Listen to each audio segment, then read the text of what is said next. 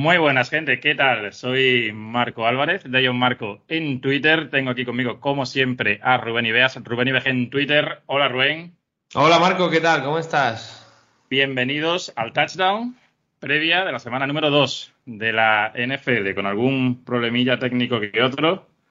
Pero sobrevivimos siempre, Rubén. Con una segunda jornada de la NFL que viene con cuatro partidos muy interesantes. Tenemos un duelo entre equipos que ganaron su primer partido en la semana número uno, bueno, dos, dos de ellos, dos de los tres que hay en la jornada, que son el Green Bay Atlanta y el New York Jets Dallas Cowboys. Tenemos un partido súper interesante, turno de las siete, que es el de los actuales campeones, que, hombre, no es que se la jueguen, pero bueno, nadie quiere arrancar 0-2. Chiefs visitando Jaguars. Y tenemos el Sunday Night Football con esos Dolphins, que bueno, los viste de primera mano el pasado domingo, que son una auténtica maravilla, contra los Patriots, que ojo porque no arrancan 0-2 Rubén desde el año 2001. Así que tenemos un, buen menú para hoy. Pues sí, yo creo que el otro día nos quedamos eh, bastante saciados, ¿no? Después de estar tanta, de toda la espera que tuvimos con, con la off-season y demás.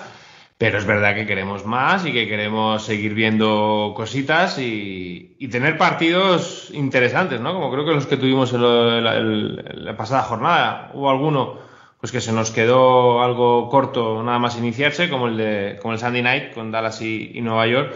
Pero creo que en términos generales vivimos una, una emocionante primera jornada.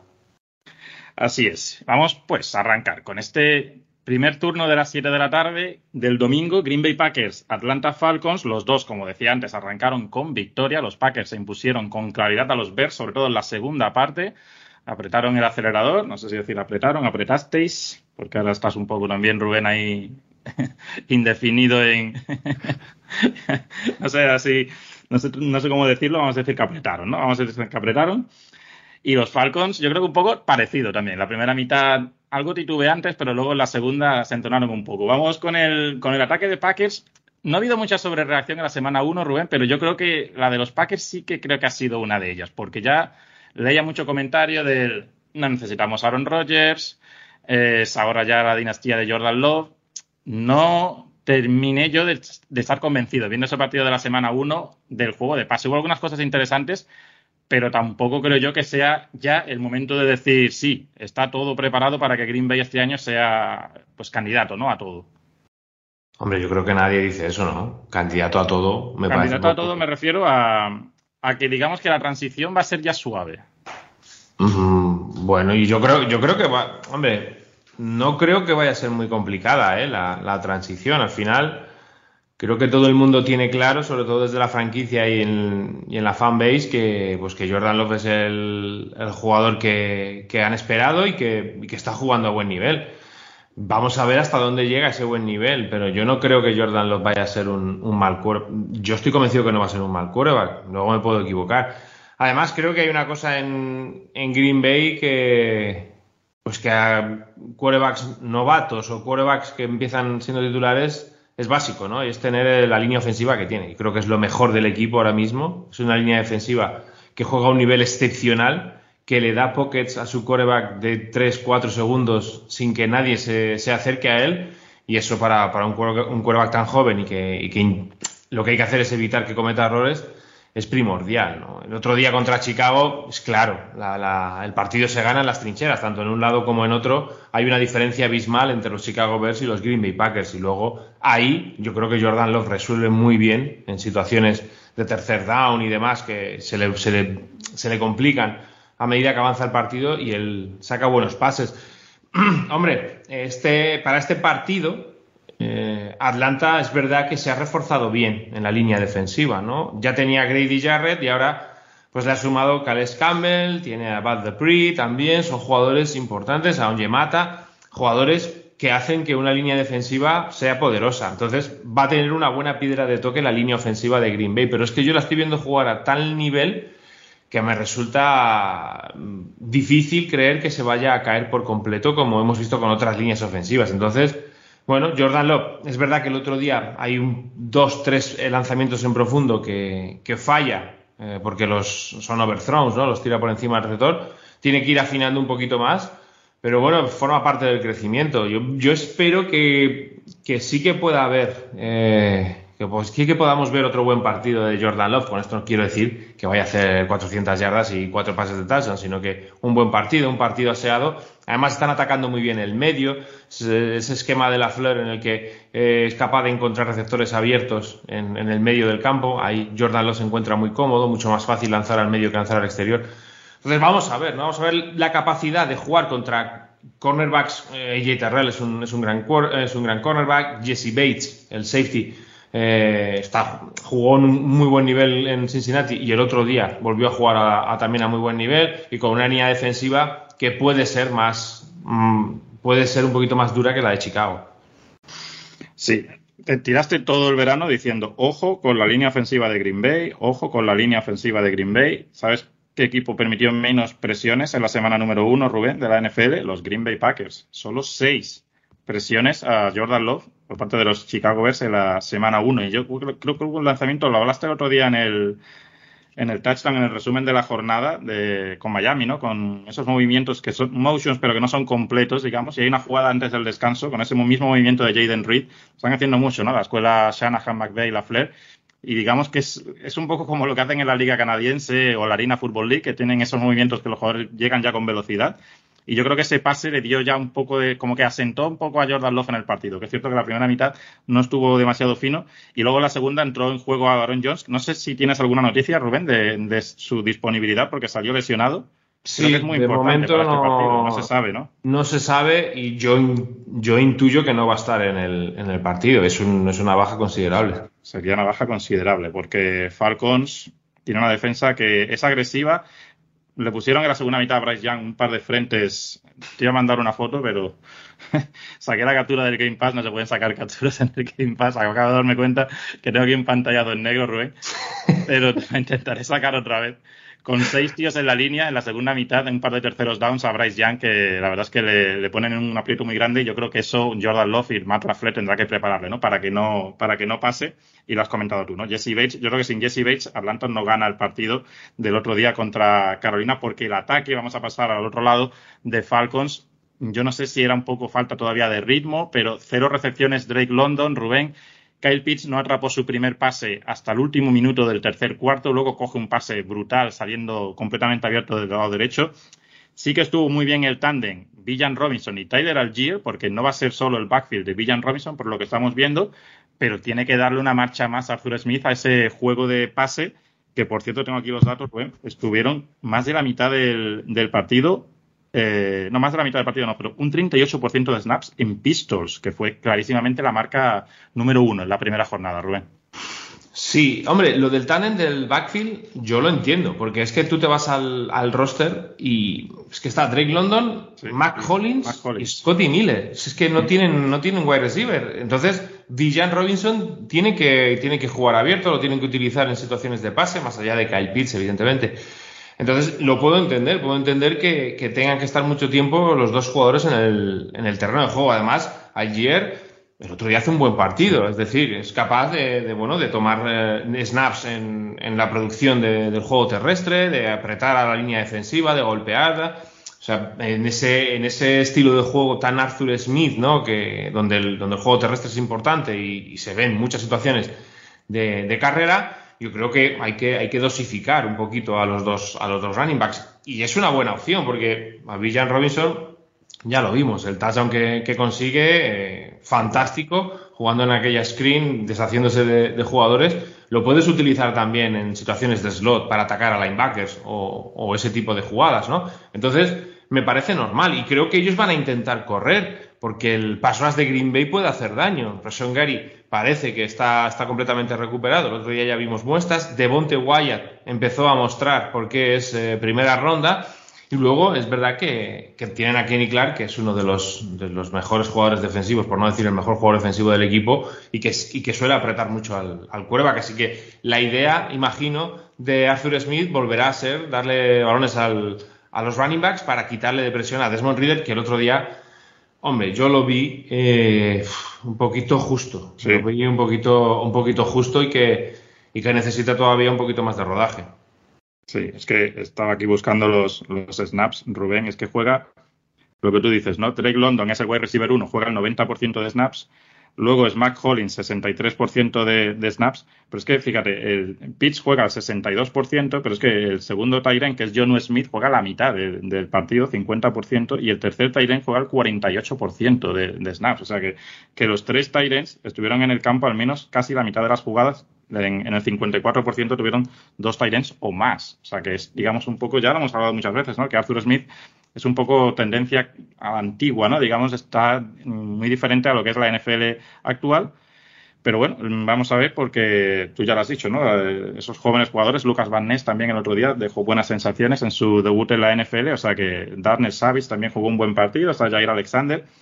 Bueno, vamos a ir al, vamos a ir al pick. En la semana número uno, Rubén, eh, abrimos los dos con dos aciertos y dos fallos, 50%, y, y, le hemos metido una novedad aquí al touchdown, en comparación a lo que hacíamos con NFL en estado puro, y es que os vamos a sacar las encuestas de nuestros partidos para que votéis y vuestro voto global va a ir conjunto con nuestras elecciones. De manera que en la primera semana, Rubén, ya se demostró que la gente sabe más que nosotros, puesto que aceptaron tres y fallaron uno.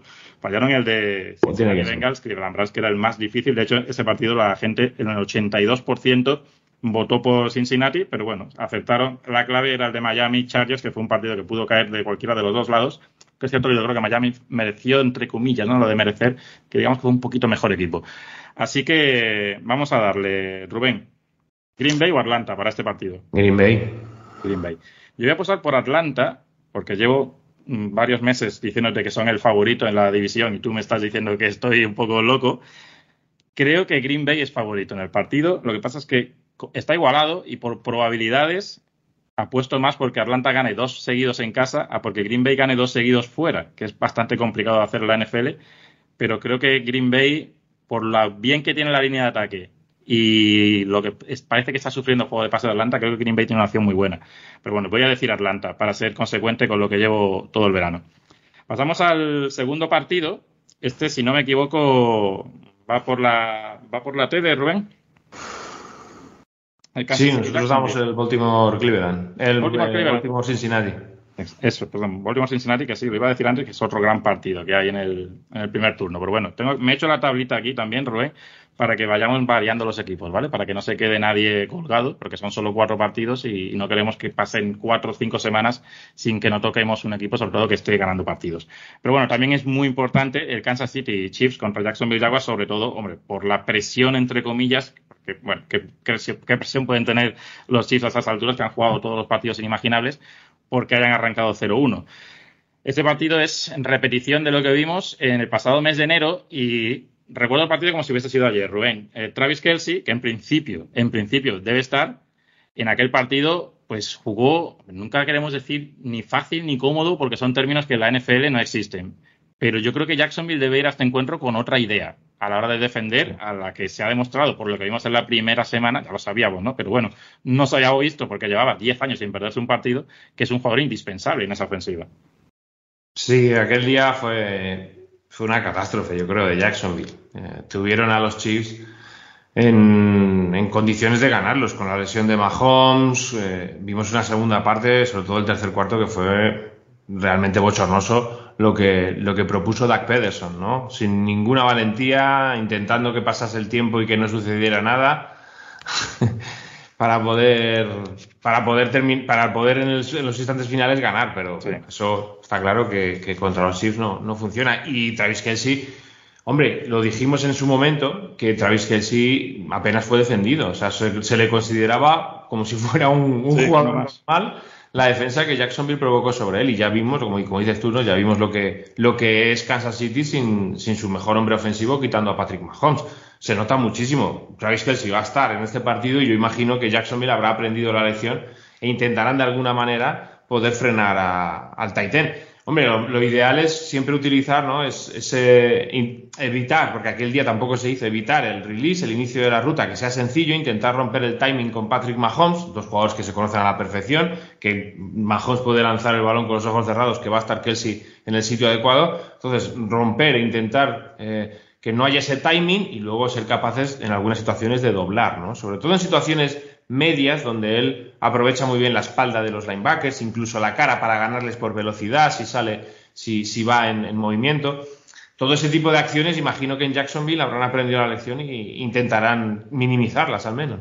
Sí, y yo creo que también Kansas City Andy Reid intentará activar un poco el juego de carrera, porque yo creo que no debe gustarles que sea Patrick Mahomes su líder de yardas de carrera en un partido, como sucedió en la jornada inaugural, y Jacksonville viene de un partido que era Indianapolis, que tiene sus problemas, que no está Jonathan Taylor, pero fue por, por estadística avanzada por la EPA contra la carrera el mejor equipo de la semana 1. Creo que Dion Jackson hizo 13 carreras, 14 yardas contra ese frente de Jaguars que también tiene muchos jugadores jóvenes, como Trayvon Walker, el número uno del pasado draft, Josh Allen, que el otro día hizo 3 sacks, Foyoluo con el linebacker interior, que es un jugador que está siempre muy activo, y luego, bueno, en el exterior tienen también jugadores agresivos como Tyson Campbell como Andrés Cisco, es una defensa que es muy joven, pero que está progresando y que intentará pues ponerle las cosas lo más difíciles posibles a, los Kansas City Chiefs, aunque bueno, ya hemos visto que de una manera o de otra Chiefs se va a mover al menos entre los 20 y los 30, es lo que hicieron el otro día contra Detroit, con muchos problemas en, la recepción de los balones por parte de, de Kaderius o de Jet McKinnon.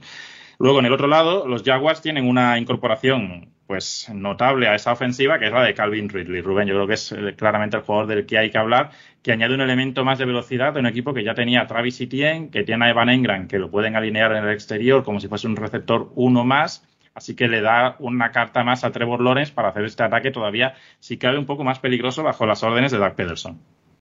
Sin ninguna duda. Eh, además, el otro día hubo situaciones de formaciones cerradas en primer down, recuerdo, al menos dos o tres situaciones de, formación cerrada con los wide receivers muy, muy juntitos en la línea, de, con la línea ofensiva y, de salida rápida, ¿no? Es, esos cortes rápidos que puede hacer Calvin Ridley a 6-7 yardas, pues es un pase rápido de Trevor Lawrence, no da tiempo a llegar a la presión y luego es capaz, pues Calvin Ridley, de, con esos cortes ganarte 6-7 yardas y acercarte el segundo down, ¿no? Y hace un poquito más fácil, eh, pues toda la serie de, de downs. Eh, con Christian Kirk pasa más o menos lo mismo, ¿no? Jugadores muy rápidos, muy rápidos, muy explosivos en el corte que generan esas, esas situaciones rápidas, pero con una considerable ganancia de yardas. Y Calvin Ridley les da, eh, les da posibilidades de jugar en el primer nivel, eh, ya sea en screens o situaciones rápidas, como te digo, posibilidad de ir al segundo nivel, atacar en algún concepto de rutas de, que, compongan tres, tres, tipos de rutas distintos. Incluso la posibilidad de, atacar el tercer nivel, ¿no? Aunque Say Jones, pues también es otro jugador que estira muy bien el campo. Y por último, esa atención que genera Calvin Ridley, pues se ve favorecida a veces en Evan Ingram, que hasta lo vimos jugando abierto para, para que Trevor Lawrence le pudiera colgar un balón en determinadas situaciones. El, ataque de, de, Jacksonville es un ataque explosivo, es un ataque que tiene muchas variantes y que tiene un abanico bastante amplio para, para sacar eh, eh, buenas situaciones de juego, ¿no? Y luego Trevor Lawrence el otro día lanzó tres o cuatro pases de verdad absolutamente increíbles. Si la gente no ha visto todavía ese partido, que le eche un ojo porque Trevor Lawrence es verdad que comete dos, tres errores, uno les cuesta, le cuesta una intercepción, pero tiene, tiene momentos de, de quarterback de un nivel altísimo. Y no sé lo que van a intentar con el juego de carrera. Para mí que es, es importante, ¿no? En la, en la previa de esta semana de Mundo NFL hablo de eso del juego de carrera de Jacksonville, porque creo que para este partido, el otro día lo vimos con los Lions, ¿no? No hacen 200 eh, yardas los Lions, pero en el último cuarto son capaces de dominar el tiempo del partido a través de Montgomery y de Gibbs. Y eso le hace daño a, a Kansas City. Y imagino que Doug Pederson va a querer involucrar bastante a, Etienne en ese tipo de juegos, ¿no? Tanto a Etienne como a, Tank Bisbee, que el otro día lo usaron en situaciones de corto yardaje. Así que no es un partido fácil para Kansas. ¿eh? Me cuesta muchísimo eh, pensar que se van a poner 0-2. Pero cuidado, cuidado porque creo que Jacksonville no es un rival fácil, a pesar de que el otro día las pasara canutas contra un equipo que yo creo que es inferior como los Indianapolis Colts. Sí, hay que tener de todas formas cuidado en esas primeras semanas con no mentalizarse mucho en el es que la semana pasada no jugaron bien, por eso voy a apostar en contra de ellos, porque la verdad es que las diferencias en los equipos de una semana a otra en estas primeras jornadas es muy grande. Es decir, no te puedes fiar al 100% de que, un equipo dejó malas sensaciones una semana, en la semana 1, en la semana 2 va a seguir así. Y al contrario, de hecho, casi cada semana 1 nos deja siempre un resultado o dos que luego cuando lo ves en enero dices, ¿cómo es posible que eso sucediera? Pero sí que es cierto lo que tú comentas. Es duda Brandon Scherf, el, titular de Jaguars, que tiene un esguince de tobillo y es un jugador importante, sobre todo porque vuelve Chris Jones. Rubén, que es uno de los jugadores también más indispensables que tienen los Chiefs en defensa y aunque Chris Jones puede ir tanto por dentro como por fuera, uno de sus emparejamientos más claros era contra, contra el guard derecho de Jaguars, así que ese es un, un matchup a vigilar. Un Chris Jones que, por cierto, Rubén, que aquí hablamos más de lo que son los partidos, pero al final ni le han puesto un dólar más en el contrato, ni le han asegurado que el año que viene va a ser, digamos, que agente libre, es decir, le pueden hacer el franchise tag el año que viene, que sería yo no entiendo negativo para él. O sea que Básicamente yo creo que ha vuelto porque no le compensaría el dinero que Seguir perdiendo dinero. Sí, sí. De hecho, ha, perdido, ha perdido 3 millones de, dólares. Sí, sí, porque no, esto no es como Bosa, que todo ha quedado, al tener contrato rookie, todo quedaba en el olvido, pero lo de Chris Jones no. Y aquí el equipo no le ha perdonado ni un dólar. No, no. o sea que. Yo no sé, no sé qué ha pasado ahí, pero me ha parecido, vamos. La que, la que ha armado Chris Jones para terminar firmando por incentivos. Claro me parece asombroso. Y sobre todo no quitarse la posibilidad del franchise tag eh, este, a finales de año, ¿no? Es que no entiendo nada. Claro, pues yo, porque leía que con esos incentivos mm, que le han puesto ahora, más favorables, que tampoco los conocemos ahora mismo, iba a poder recuperar el dinero perdido. Que es un poco como, joder, más. Pues si eso es todo lo que ha tenido que ceder el equipo, pues, pues, muy bien. Entiendo, Rubén, que vas con, con Chiefs. Sí, sí, voy con Chiefs. Claro, es que nosotros intentamos cubrir, pero. No hace falta. Sé valiente, hombre, sé valiente. Sí, sí, sé valiente. ¿Lo has hecho con, con Chiefs? Yo, creo, que Chiefs, yo creo que Chiefs gana el partido. Yo creo es que, Chiefs no, gana el partido. Tengo muchas dudas. Voy con Jacksonville, venga. No, no, pero. ¿Seguro? Segurísimo. Venga. Yo Kansas City. Venga. Y, y Kansas o sea, que, es que parece que fue una debacle lo de Kansas el otro día, y ni mucho menos, ¿eh? Fueron. Hay dos, tres uh, jugadas puntuales de Caderius Tony que no, que no coge el balón, que si las hubiera cogido, yo creo que Detroit no, no termina ganando el partido, ¿eh? con todo el buen partido que hizo Detroit. O sea, que es que no que fuera un partido horroroso, si quedáis pero no fue el partido que hizo Chicago Bears, por ejemplo, o el partido que hizo los New York Giants contra los Dallas Cowboys. Fue un buen partido, un partido de septiembre, de primera semana de septiembre, de kickoff, lo que pasa es que hubieron acciones puntuales y algún error de Brian Cook y de Justin Reed que les perjudicó muchísimo, pero yo no vi a los Kansas City Chiefs tan, tan, tan mal. No, no, yo creo que fue un partido clásico de semana 1, que se ve que todavía no está todo rodado y bueno, pues pudo caer por cualquiera de los dos lados y, fue por el bando de, de, Detroit. Punto medio del programa, Rubén. Vamos a, sorpréndeme. Con, con las preguntas del sí o no. Puedo entender por dónde vas. Me, parece que sé por dónde vas a ir. Venga, dime.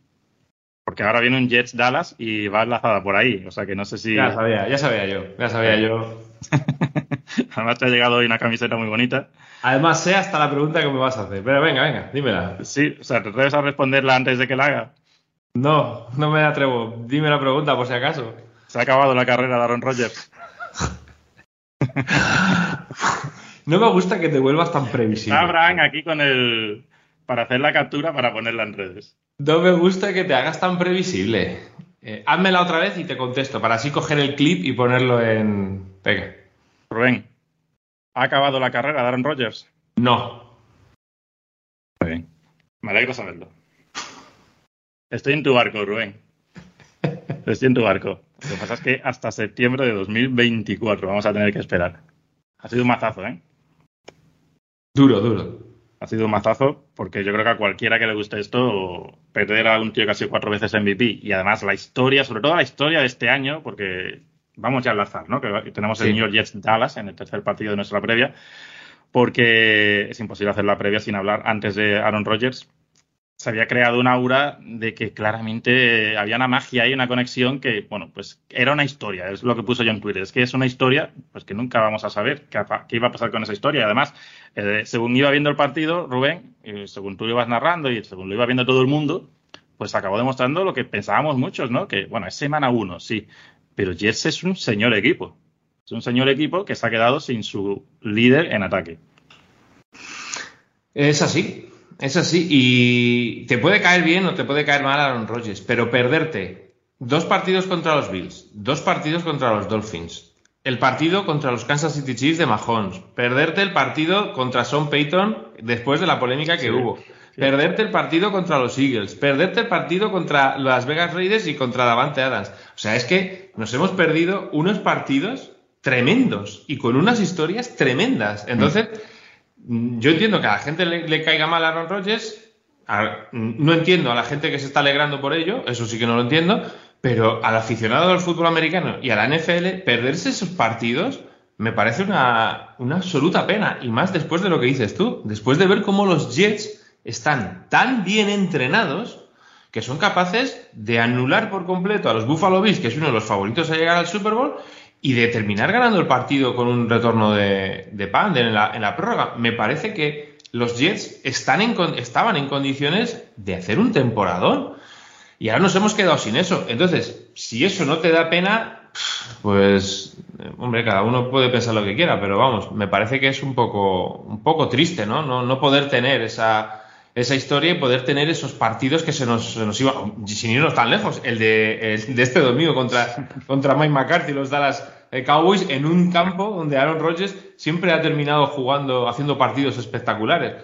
Es una verdadera pena y, y a mí me, me, me fastidia hombre, me fastidia porque, evidentemente, aquí ya todo el mundo sabe que es mi jugador favorito y me fastidia porque los Jets es una afición que, jolín, yo creo que hay alguien que ya se está pasando, ¿no? Con, esto. O sea, no se merecen tanto castigo. Eh, y a pesar de que yo creo que estos Jets, este equipo les va a dar, les va a dar bastantes alegría. Sí, fíjate que es una lesión que cualquier otro equipo se hubiera desinflado. De hecho, están 13-3 al descanso. La sensación de que el público también, ¿no? Se había quedado sin aire y el equipo sale a, la vuelta de los vestuarios convencido de que lo podían sacar adelante y es cierto que Búfalo también no está, no está en ese partido en, el nivel que yo creo que ellos esperan y conceden oportunidades, pero... Perdona, Marco, no vamos a hablar de Búfalo hoy, pero Búfalo está en la semana 1, en el partido del lunes, como lo vimos en los últimos cuatro partidos de la, temporada. Exactamente el mismo equipo. Y eso es un problema para ellos. ¿eh? Ya hablaremos cuando toque de, de Buffalo Bills. Hay que ver qué hacen contra Las Vegas esta semana. Pero la sensación que da Búfalo es la misma de la, del final de la temporada del año pasado y esa sensación no fue nada buena. Sí, sí, traen a Damien Harris para que haya más carrera y le dan una carrera en el partido y bueno, pero bueno, es lo que tú dices, ¿no? No toca hablar de Búfalo. Ha dicho Robert Sala que es el equipo de Zach Wilson, pero evidentemente eso no nos lo creemos, Rubén. De hecho, en la, en la primera jornada, no sé si has visto el clip de Peyton Manning, que prácticamente se llevaba las manos a la cabeza en uno de esos cuando veáis a un cuarto va a retroceder 20, 25 yardas hacia atrás. Si a Peyton Manning le dolía, imaginaros a Nathaniel Hackett, a los, a los coordinadores, a los entrenadores de Jets en ataque. Entonces, claramente van a protegerle. Buena noticia para Jets es que Brice Hall parece bastante bien recuperado de esa lesión. Cuentan con Dalvin Cook, porque claro, es que ojo a los Miuras que hay en el otro lado, Rubén. Es que como pongan al bueno de, de Zach Wilson a lanzar más de la cuenta, yo creo que este es un partido en el que Robert Sala querrá ganar con, con 20 pases como mucho, creo. eso a ver cómo lo consiguen. O menos. Mm, eso es un suicidio. Y, más como está la línea ofensiva de, Jets. O sea, es que este partido viene en el peor momento posible para, los Jets. Eh, se van a enfrentar a, yo no sé si es la mejor línea defensiva, pero Jets, San Francisco y, Dallas, para mí son los tres que están ahí. ¿Cómo? Filadelfia también. Filadelfia, exacto, Filadelfia también está. Eh, pero es eso, o sea, después de ver lo que hicieron eh, la semana pasada, Leonard Floyd, que hizo un partidazo, un poquito de Ed Oliver, eh, un poquito de Greg Russo, yo no quiero imaginarme lo que va a pasar con Micah Parsons, con Damarcus Lawrence, con Odig Sigua, con todas las variantes que tiene Doras, Strang, Doras Armstrong con todo eso que tiene Dallas Cowboys y la capacidad que tiene para presionar al quarterback rival. Entonces, esto es un problemón. O sea, el partido está aquí. Si, si Zach Wilson no es capaz de quitarse ese pánico que tiene a estar dentro del pocket, a ese pánico que le hace a no leer absolutamente nada, la sensación de que se quiere quitar el balón de encima cuanto antes, porque luego es verdad que es capaz de, lanzar, me acuerdo un, un láser que lanzó a Allen Lazar, que, cuando él tuvo eh, tiempo y, tuvo una buena plataforma, el, chico tiene un talento en el brazo. Entonces, claro, eso sale en algún momento, pero en su cabeza ahora mismo solo hay fantasmas, solo hay miedo y solo hay pánico a que, a que, a que cometer un error y así no puedes jugar. Y la sensación es esa, es que el touchdown que le da a, a, Garrett Wilson, o sea, es que está muy mal lanzado, está muy mal lanzado y, y, Garrett Wilson hace algo que, es increíble.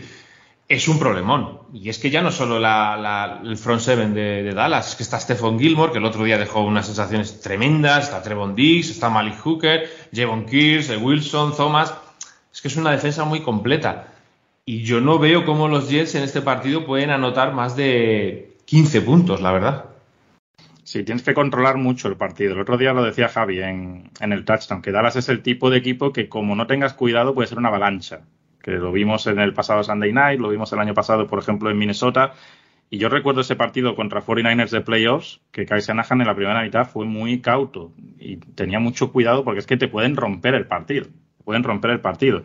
La semana 1, Rubén, en el 54,3% de los snaps, Dallas metió presión, o sea, más de la mitad. Fue la mejor marca de la NFL en esa semana 1. Ya lo hablamos en la previa de la semana pasada, que la formación base de Cowboys es la Dime, con los tres safety. Eso que no estaba Donovan Wilson al final, pero con Diamond Clark y demás tienen jugadores que encajan muy bien a nivel atlético. En el 58,5% de los, de los snaps jugaron con, con seis defensive backs fue su defensa base en la semana 1. Es cierto que también Giants estuvo todo el partido por detrás y tuvo la obligación de lanzar, pero en más de en el 57% jugaron defensa al hombre, que fue la mejor marca, la mayor marca de la semana 1. Es decir, Dan Quinn ha tenido una transformación. Era muy cover 3, defensas zonales y demás, aunque metía alguna cosita interesante cuando llegó a la Super Bowl con Falcons, pero ahora es claramente una defensa pues de jugar atrás al hombre y de meterte muchísima presión. Me recuerda un poco a lo que eran aquellos Broncos del año de la última Super Bowl de, Peyton Manning, con esos corners además que ahora tienen a Dix y a Gilmore. Sí, claro, es que no, no queremos hablar mucho más por no desanimar a la gente de Jets, pero es muy complicado el matchup. Pero ¿cuál es la esperanza de Jets, Rubén? Que su defensa tampoco es precisamente una defensa sencilla y Dallas yo creo que no podemos sacar muchas conclusiones porque el partido que ya de por sí pronto te pones con ventaja, el, clima y demás, pero Dallas también tiene que mantener precaución contra Quinn Williams, CJ Mosley, Sos Garnett, todos esos rushers jóvenes que tiene. Esa defensa de Jets, yo creo que Jets tiene que tener el planteamiento, Rubén, de un equipo tipo Ravens del año 2000, eh, Buccaneers del año 2002, Steelers del año 2008, equipos que tenían la mejor defensa de la liga y casi de una época y aguantar sin cometer turnovers. Esa es su, opción ahora mismo, a no ser que fichen a alguien. Sí, lo que ocurre es que yo me pongo a mirar el, lado ofensivo de Dallas y a, mí me parece que tienen, que tienen arsenal. ¿eh? Y la línea ofensiva es buena. ¿eh? La línea ofensiva juega a muy buen nivel. Y es verdad, el otro día Franklin Meyers, el, línea defensivo de los Jets, hace un gran partido, ¿no? Y al final es lo que busca, ¿no? Robert Sala lo que busca es, es eso, ¿no? Buscar ventajas en uno contra uno con jugadores que son de talento, porque a Quinn Williams vas a tener dos tíos con él. Lo normal es que estén dos tíos con él todo el partido y aún así, fíjate la, capacidad de producción que tuvo, ya no solo en números, que no, que, que, tú miras las estadísticas y quizás no son, no son muy espectaculares, sino todas las veces que cambió jugadas, todas las veces que hizo a Josh Allen salir de la plataforma de lanzar para tener que buscarse la vida, es, es, una, es una línea defensiva tremenda y además que atacan con una agresividad. A mí me sorprende con la agresividad que, que, atacan los cuatro hombres, ¿no? Y luego hay una cosa muy importante. Yo creo que el otro día tanto CJ Mosley como Quincy Williams hacen un partidazo. Hacen un, hacen un partidazo llegando a, las bandas, siendo capaces de cerrar o de hacer buenos stops, de, de hacer buenos tackles, de no permitir llegadas después de la recepción.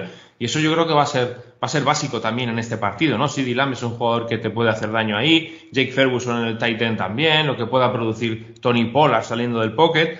Eh, es un rival muy complicado para los Jets, sobre todo por eso, ¿no? Porque sí veo a los Jets defendiendo bien, pero también veo a Dallas siendo capaz de anotar y con los Jets me cuesta, porque el backfield va a funcionar o debería funcionar, pero hay un momento del, partido en el que si tu ataque aéreo no hace nada, no produce nada, en el equipo contrario se va a cerrar, se va a cerrar cada vez más y las posibilidades de correr desaparecen. El otro día veíamos que los Jets jugaron muchos snaps con tres Titans. Entonces, claro, ante esas cajas tan cerradas, por muchas cosas, por mucha gente que pongas en la línea ofensiva, no quiere decir que vayas a tener más oportunidades de correr, porque lo que hace la defensa es colocar también mucha más gente. Entonces, todo se comprime más. Si no tienes la capacidad de abrir el espacio con el juego de pase, al final Brice Hall, que es, que es lo que has dicho tú, dejó muy buena situación, y Dalvin Cook, que es un buen corredor, no van a tener las opciones. Sí, dos Tyrens o más en el campo para Jets en el 49%, la tercera mayor marca de la NFL en la semana 1 y jugando bajo center, eh, la segunda mayor marca también de la, de la liga, 53%, porque también están jugando más o menos a, eso que comentas. Ha dicho también Robert Sala que están escribiendo un obituario de, los Jets. Y yo creo que por eso, bueno, ya que antes has arriesgado tú con Jaguars, yo creo que aquí Jets va intentar un poco tener la mentalidad de que todo el mundo nos da ya por acabados, por muertos. Y yo voy a votar por Jets, Rubén. Yo no. yo creo, creo, eso sí, que también equipos especiales son fundamentales. Ya lo vimos el otro día con el retorno para touchdown. No, para, no por eso, sino por buenas posiciones de campo. Jets necesita todo, todo lo que puedan conseguir. Pero, pero a mí, tío, a mí Jets me pareció que un equipo muy bien entrenado. ¿eh? Por eso, me gustó mucho, mucho el trabajo que se ve de, Robert Sal. Pero mucho. Consiguieron, si consiguieron hacer eso en el partido en el que se produce la lesión, que es el partido en el que yo creo que podían haberse venido abajo, pues yo creo que en este más aún, de tener ellos la concentración de ir con la determinación de ganar el partido. Aunque, ojo, porque también para ellos es semana corta, que ellos jugaron el lunes y van fuera de casa, que eso es, digamos, la peor combinación posible, digamos. Tienes un día menos porque has jugado un día más tarde y encima tienes que hacer un viaje. Pero bueno, eso lo vemos también en playoffs y no tiene por qué, por qué suceder. Y nada más de, este partido. La lesión de Rogers, por cerrarlo, porque ya, ya estoy leyendo o escuchando de que si va a estar en la banda y hemos visto casos de jugadores, recuerdo cuando Brady se, por el tema de que no va a apoyar al equipo y demás, que Brady se lesionó la rodilla y no estuvo en la banda, porque además decían que era una distracción el año que él se, lesionó, o sea que si está, está y si no está, no está. Pero bueno, que si está, si está va a ser mal. Si no está, va a ser mal también. Así que no te preocupes por eso. Que... Se, buscará, se buscará la manera. Y la lesión, que se ha analizado hasta el infinito, yo... No me, no, me, no me, hagas hablar, no me hagas hablar, por favor. No, me hagas hablar porque, madre mía, lo que hay que leer y lo que hay que ver y escuchar. Sí, a mí me pareció que es una acción que si has visto a Aaron Rodgers jugar tres o cuatro partidos, mm, se lo has visto hacer 50 o 60 veces. Es que es una jugada muy habitual en él. Y pasó la desgracia de que se rompió el tendón de Aquiles. Y la NFL sigue, porque eh, eso está clarísimo, la NFL no espera a nadie pero yo creo que tampoco hay que buscarle más vueltas al, asunto. En fin, vamos con el último partido porque este también tiene, tiene bastante tomate. Rubén, Miami Dolphins, New England Patriots, lo decía al principio, los Patriots no arrancan 0-2 desde el primer año de Tom Brady, que ya se hace titular, digamos. Son precisamente los dos partidos que pierden y Brady sale a jugar en ese tercer partido de la temporada 2001. Así que desde entonces eh, Belichick ha evitado, ¿no? Incluso en esos tres años que no tiene ya Tom Brady en plantilla, pues que arrancasen 0-2. Pero los Dolphins han tenido un inicio, pues, como auténticas motos. Eh, Tyreek Hill, el otro día, 215 yardas de recepción, dos touchdowns. Y Bill Belichick es especialista, creo que lo decía Iñaco también el otro día en el touchdown, en anular la mayor arma ofensiva del rival. El año pasado, en el segundo partido, no estatúa, entre Patriots y Dolphins me refiero, pero en el primero sí, y es el primer partido de la temporada. Y es cierto que aquel día gana Miami, fácil entre comillas, 27, pero solo anota un touchdown en ataque, Rubén. O sea que parece que Belichick contra Mike McDaniel, bueno, yo creo que se puede defender y Patriots perdió el otro día, pero yo creo que Patriots el otro día en defensa, con esas piezas jóvenes que tiene, con los novatos, sobre todo Martin en la línea y González en el corner, mmm, bueno, le, damos esperanzas, ¿no? Yo creo que pueden competir en lo que es eso, defensa contra ataque de Miami. Yo también lo creo. Yo también creo que puedan competir. Al final no deja de ser un partido divisional, dos equipos que se conocen. Y, y Belichick, bueno, ya se, ya se ha visto contra Tyree Hill, ¿no? Ya se ha visto muchas veces y, y, ha tenido que sacar pues todo su playbook para poder frenarlo. Muchas veces lo hemos visto sobre todo en, los, en aquellos partidos de playoff, ¿no? Eh, jugar con, con, double team, hacerle dos contra uno con un safety, con otro cornerback, obligando al equipo a buscar otra, otra alternativa, ¿no? Y, y eso yo creo que es algo esperable en, en, este, en este próximo Sunday Night. Es algo que Bill Belichick va a intentar. Yo lo decía el otro día en la retransmisión. A mí me parecía fascinante ver a Staley mm, dejando uno contra uno a Tyree Hill en todo el campo con, con sus cornerbacks. O sea, es que me parecía absurdo. O sea, no, no, es imposible defender a Tyreek Hill así, pero absolutamente imposible. Primero por, por él, por la rapidez que tiene, por la explosividad que tiene, la aceleración que tiene, es muy difícil controlar eso. Luego, por cómo McDaniel es capaz de moverlo en esos motion cortos, quitarle al defensor de encima, buscarle espacio, eh, buscando superioridades en, en un lado, y luego porque es que los safeties están obligados a jugar a, 40-50 yardas de, la línea de scrimmage. es que, es, que es, absurdo. O sea, tú ves los partidos en el Coach State de, Miami. Eh, el otro día viendo yo de, Los Ángeles, saqué una captura en, Twitter, pero podía haber sacado siete. O sea, tú ves el espacio que hay entre los linebackers y los safeties, y es que, claro, eh, lo normal es que haya receptores abiertos, porque esa cantidad de, campo no se puede cubrir, no, no, no, no hay gente para cubrir todo ese, todo ese espacio. Y a pesar de eso, eh, o sea, y a pesar de que Miami no puede correr, no es capaz de, encontrar un juego, de, juego terrestre consistente y, y, y, aún así los linebackers están, están muertos a su espalda porque los safeties están a, 20 yardas. Entonces, claro, se genera tanto espacio en ese ataque que lo normal es que si Tyree Hill te hace daño, pues que aparezca Jalen Weddle, que aparezca Craycraft, que aparezca Berrios como el otro día, que aparezca Smythe, el, el, el Titan siempre hay hombres que tienen mucho campo para, jugar y Tua lo está leyendo muy bien. La verdad es que eh, las cosas como son. Mm, aquí hemos dicho más de una vez que Tua no tiene el brazo quizás de Herbert, de, de, Josh Allen o de eh, algún jugador así, de Matthew Stafford, pero Tua es un quarterback inteligente y, con eso no estoy diciendo que tenga mal brazo, que ya veo venir a la gente. No estoy diciendo que tenga mal brazo, tiene buen brazo. El otro día pone un pase en movimiento a Terry Hill en una ruta fade brutal, brutal. Eh, pero es un cuerva que lee muy bien el juego y que todo lo que McDaniel quiere hacer con ese ataque, él lo reconoce a la perfección. Y, hacer 466 yardas de pase y cuatro touchdowns contra la defensa de los Chargers, me parece que es de ser un quarterback muy bueno de la liga, más allá de que tenga más brazo o menos brazo que otros quarterbacks. Pero eh, el talento está y sobre todo la inteligencia del juego también la tiene Tuba. Sí, yo creo que tú has un poco ahí, y hablamos en el, enlazando, ¿no? McDaniel Kyle Shanahan, yo creo que para mí en mi cabeza empieza a ser un poco tipo Jimmy Garoppolo en el sentido de que te puede gustar más, menos lo que tú dices, el brazo, criticar una cosa a otra, pero al final la mayor pega que tienen ambos es la disponibilidad. Por lo menos es lo que nos asustó tanto de Tua el año pasado, porque evidentemente Tua no viene de, de romperse una rodilla que ya es grave de por sí, es que estábamos hablando de lesiones que pueden afectarle en su vida. Entonces, ese es para mí es el miedo que tengo. Yo cuando pienso en Miami, pienso en que a lo mejor Tua en octubre no pueda estar. Pero por capacidad para ser un quarterback que te lleve hasta el final, por supuesto. Que cabe la posibilidad de que te cometa un error, como el otro día también lanza un pase en la zona roja que intercepta a JC Jackson, que es un pase que no debería haber lanzado. Pero bueno, también es cierto que Miami juega muy agresivo. Es decir, es que esto no es ya lo hablamos la semana pasada, es que Mike McDaniel se ha traído su ofensiva toda la vida con Kyle Shanahan y ha habido cosas que toma y que se ven, pero lo que es la mentalidad de atacar el campo, de bombardearte, claro, es que tienes, es que si, no haces eso con Tyreek Hill, es que ahora mismo y encima al principio de temporada que está más fresco, es que es, es, no es imparable, pero te obliga a lo que tú comentas, a esos brackets, tener uno delante, otro detrás, como el suelto, es, es, es como un animal salvaje, te va a comer por completo.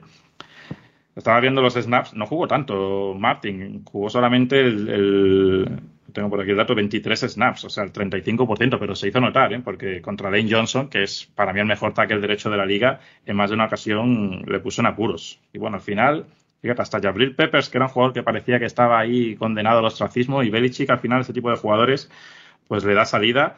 Marte Mapu jugó nueve snaps, que es el otro novato que tienen por ahí, que es un jugador también muy interesante, pero que está un poquito verde pero al final mm, Belichick hace, hace las cosas lo suficientemente bien para que mejore, para que rinda esa defensa. Y luego en ataque, pues hombre, eh, tuvo el acierto de dejar que la unidad la dirigiese un, un coordinador de defensa como Mark Patricia. Viene Bill Bryan. Yo creo que aquí hay un problema, Rubén, porque al final eh, hay, una, hay una histeria, ¿no? Con Mac Jones, que por cierto estaba mirando el calendario, tiene que jugar bien esta semana, ¿eh? porque luego van a Jets y, a Cowboys. O sea que imagínate las dos semanas siguientes que tiene el bueno de Mac Jones. Lo que no puede ser es que acabe lanzando 54 pases, Rubén, eh, en la semana 1 contra Filadelfia. Es lo que pienso yo, porque creo que es un jugador que además de que no está rodeado de talento élite, como por ejemplo tiene Tua, si lanzas 54 pases, al final estás digamos que exponiendo más sus puntos débiles. Y yo creo que tiene que empezar a funcionar ese juego de carrera con Stevenson, con Sick Elliott, con Ty Montgomery. No sé, no sé de qué manera tienen que darle chispa a esa ofensiva y que no dependan tanto de Mac Jones. Y fíjate que si me dices que lanza 54 pasos contra Miami, pues casi, pues, bueno, digo, bueno, no está bien, Pero bueno, pero hacerlo contra la defensa de Filadelfia me, parece, me parece excesivo con, con, ese front que tiene, ¿no? Y con esa línea defensiva que es capaz de, de, hacer mucho daño. Eh, sí, evidentemente yo creo que en la cabeza de Belichick eso no, no, está bien. Yo imagino que para este partido, además el otro día, Chargers les hace, les hace un traje con el juego de carrera. Entonces van a intentar que Ramón Stevenson tenga mucho más protagonismo, darle el, el, que sea necesario a, a Siki Elliott, que tampoco creo que, que ahora mismo sí que Elliot vaya a estar para, para mucho o para darle 20, 30 carreras, no lo creo. Yo me lo, pero sí me lo esperaba peor el otro día. ¿Cómo? Que me lo esperaba peor a, Sik. Sí, sí, pero bueno. Eh, pero es eso, ¿no? Que, que, lo que se espera de, de, New England es que sea un equipo que, que, pueda correr. Porque sí, porque es lo que toca y es lo que hay. Un equipo defensivo y un equipo que pueda correr. Y contra Miami, eh, los Chargers pudieron correr, así que imagino que la, prioridad número uno de, de, Belichick o de Bill O'Brien va a ser esa. Luego está en que Big Fangio corrija los errores del otro día. Es verdad que el último drive es muy bueno, el último drive es capaz de, generar presión a Justin Herbert desde dos diferentes puntos con una formación muy similar, engañándolo a, tanto a él como a la línea ofensiva pero no puede permitirse que, le corran tanto, ¿no? Que, sean, que los Chargers se, se recorriesen el campo, además con drives largos de 7, 8, 9 minutos, eso no, no puede ocurrir. Y eso es lo que va a intentar hacer New England, ¿no? A menos posesiones que tenga Miami, menos posibilidades de que te anoten. Pero es que Miami el otro día se podía, lo decías tú en el audio del touchdown, se podía haber ido a 50 puntos tranquilamente. Porque es un equipo que te genera una big play, pero vamos, de la nada. Y no una big play de 20 yardas, te la genera de 60 o de 70. Entonces, eh, lo normal es eso, ¿no? Intentar que, que el tiempo vaya, vaya muy rápido y no darle oportunidades al ataque de Miami. Y esto lo tienen que hacer los Patriots corriendo, sin ninguna duda. en la primera, en la primera semana eh, play action New England solamente en el 7% de sus jugadas, 31 de la NFL, porque claro, no corres prácticamente, te condenas al pase siempre, además eso, pase, pase claro, digamos, que no, no había duda para la defensa ¿no? de lo que venía y entonces anticipas mucho lo que va a ser tu juego. Tienen que ser más efectivos también en las screens, que el otro día, pues, cuando las lanzaban no eran efectivos. New England siempre ha sido un equipo, tradicionalmente con Brady en, el puesto de quarterback, que, sacaba mucho rendimiento de esas jugadas y no lo estamos viendo en los últimos años. Y luego estaba viendo datos de la defensa de Miami, que yo creo que Big Fangio también un poco intenta seguir la evolución ¿no? de la liga, no quedarse ahí anclado. En la semana número uno vamos a seguirle mucho el dato este, y es que jugó split safety en el 42% de snaps, que, es la decimoquinta marca, o sea, a mitad de tabla, Rubén, que bueno, normalmente Big Fangio era de estar ahí siempre muy, muy arriba y jugó defensa al hombre en el 32%, que es la cuarta marca más alta de, la NFL en la semana número uno. ¿Tú crees que el otro día, Rubén, con, por cerrar la histeria ya de, de Mac Jones, ¿tú crees que si, que si Brady el otro día baja de la grada y, se pone a jugar, ¿tú crees que sacan esos dos últimos drives o no? Así es la manera de cerrar la histeria. La histeria. sacando a un señor de 46 años a jugar. Pero era él, era él, Rubén, o no? Porque yo tengo dudas ya, ¿eh? Ya sí, ya, ya cada vez se parece menos. es que yo veo la portada de nuestro querido libro, que lo tengo por aquí, y digo, ¿es este señor o no? es, no, no es este señor, porque ya... está, está mejor que tú, de todas formas. Hombre, pero eso no es un baremo, Rubén. Fíjate, tenía aquí los datos, Rubén, mira, de, de pases por debajo de la, de la línea de scrimmage el otro día, Mac Jones, lanza 7 eh, de 7 pases para 8 yardas en el medio, 1 de 1, menos 2 yardas en el lado derecho y 5 de 5, 49 yardas en el lado izquierdo. Pero en total lanza 13 pases en, por debajo de la línea de scrimmage, ¿eh? 13 pases, que son muchos, pero claro, lanzó 54, 13 pases y ganaron 55 yardas con esos pases. O sea, más o menos estamos hablando de 4 yardas por jugada, que no es nada, es que para eso haces una carrera. Sí. Entonces, ¿lo, habrían ganado o no lo habrían ganado, Rubén, con ese señor que llevaba el 12? Mm, ahora mismo, según está. Sí, este Brady, porque claro, si me dices yo creo que, de hace cuatro años o de dos. Yo creo que no, pero porque le, han estirado tanto la cara que ahora mismo ya la, visión no, no, es la misma. Es que si le hacen eso en la camiseta, se hubiese convertido en el 21, no era el 12. ¿Quién gana, Rubén? ¿Miami o New England? Eh, yo creo que Miami. Yo creo que también ganan Miami Dolphins este partido, aunque siempre hay que respetar a un equipo que entrena Bill Belichick. Así que, resumiendo, chicos, chicas, previa del touchdown de la semana número 2, Rubén Ibeas, Rubén Ibeas en Twitter va con Green Bay Packers, Jacksonville Jaguars, Dallas Cowboys y Miami Dolphins. Servidor Marco Álvarez, de Marco en Twitter va con Atlanta Falcons, Kansas City Chiefs, New York Jets y Miami Dolphins. Estad atentos a la cuenta de Twitter, el Touchdown NFL, porque ahí os pondremos las encuestas. Cuando tengamos los resultados sacaremos el fotograma, digamos, el gráfico para que lo tengáis para el fin de semana. Y estad atentos también a Instagram, TikTok. ¿Tú lo tienes? Porque yo no lo tengo instalado. No, ni lo tengo ni lo voy a tener. No, bueno, no voy a decir que no, porque no lo voy a decir, pero, pero de momento no. Y me sorprende que Abraham tenga esa, esa capacidad ¿eh? de, que Abraham está un fire, Rubén. Está haciendo un trabajo tremendo, ¿eh? Cómo se nota el director, ¿eh? Cómo, cómo trabaja, tío. Ha cogido ahí la, batuta y está ahí. Venga, Rubén, eh, eh, las notas, eh, Iñaco, esto, Javi. Las notas, ¿eh? En el mundo y en el mar. Bien. Todas las semanas, el martes, tendremos las notas que las vamos a ir escribiendo cada semana uno de los que formamos el touchdown, dando notas a lo que ha pasado durante esa semana. Exacto. Y a título personal nuestro, también nos podéis leer en Mundo NFL. Empezamos a estar en demasiados sitios, Rubén. Ah, es que cuando. Pero eso, ¿ves? Te has hecho, te vas haciendo famoso cada vez más y ahora ya lo notas. Ahora ya notas que eh, el trabajo se te acumula. Me haces grabar vídeo, que antes era solo una voz y ahora soy una cara guapa y. Muchas gracias, Rubén, como siempre. Un saludo a todos. Por hoy hemos terminado. Chicos, chicas, continuaremos con más NFL en el touchdown.